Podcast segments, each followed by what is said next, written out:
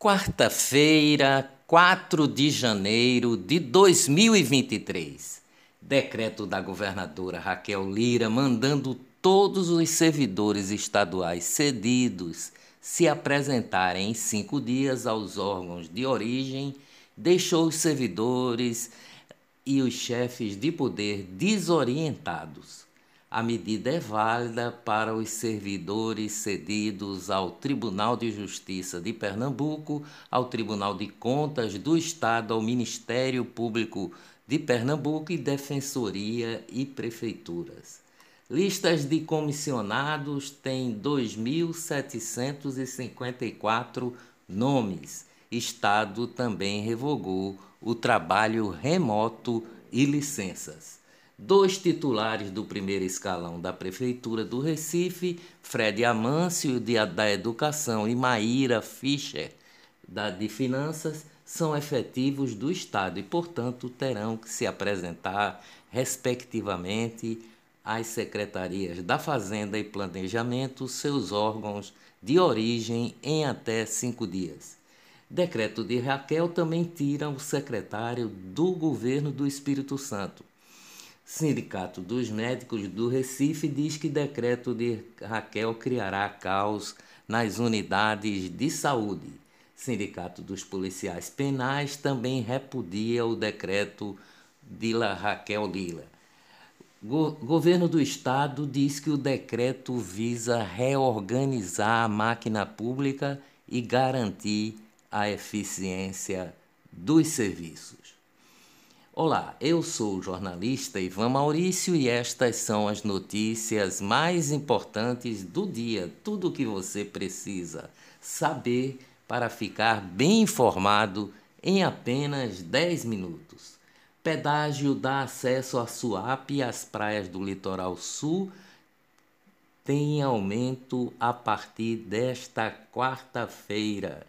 A tarifa foi reajustada em 6,25% e, que, e terá uma tarifa básica de R$ 10,20, mas os valores variam de acordo com os diferentes tipos de veículo.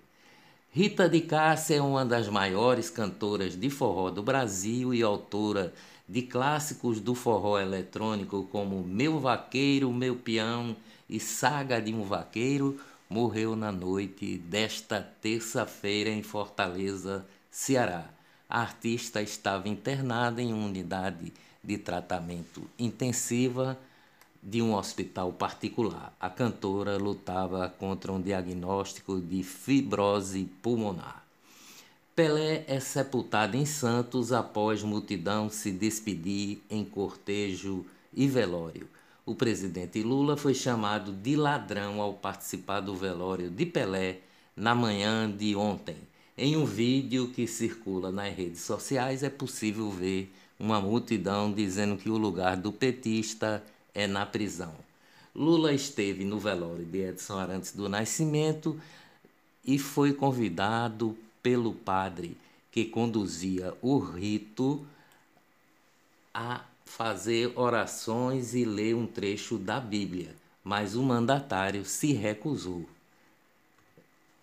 A informação é do pastor Charleston Soares, que participou do velório e publicou sobre o ocorrido nas redes sociais.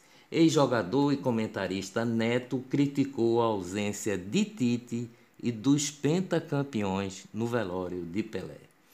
Finanças no Brasil. Dólar sobe para 5,45 centavos, R$ 5,45 e fecha no maior valor desde julho.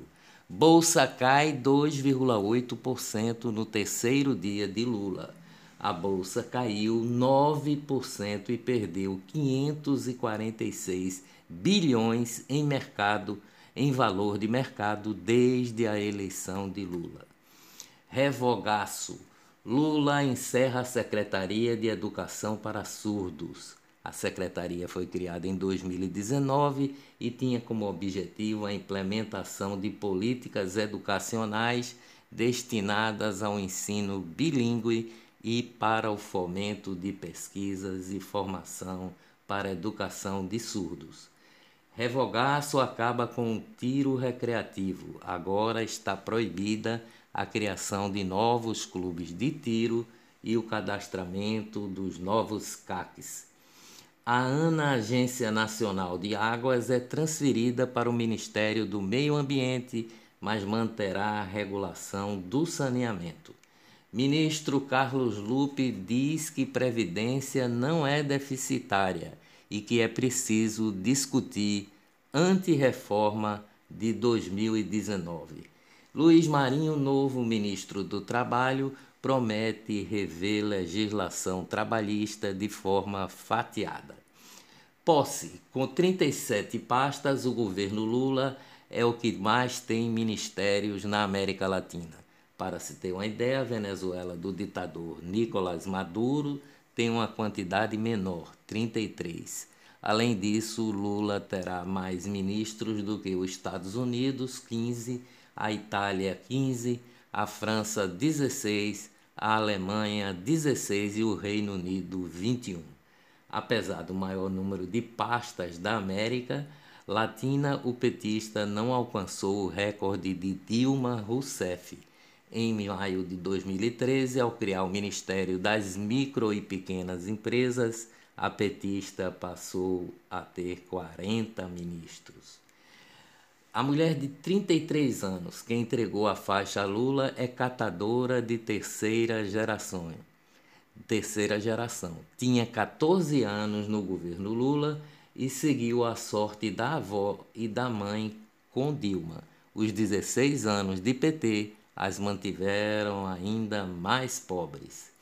Gilberto Carvalho, ex-chefe de gabinete de Lula, assumirá a Secretaria de Economia Solidária Deputado federal Volney Queiroz, do PDT de Pernambuco, será o secretário executivo do Ministério da Previdência.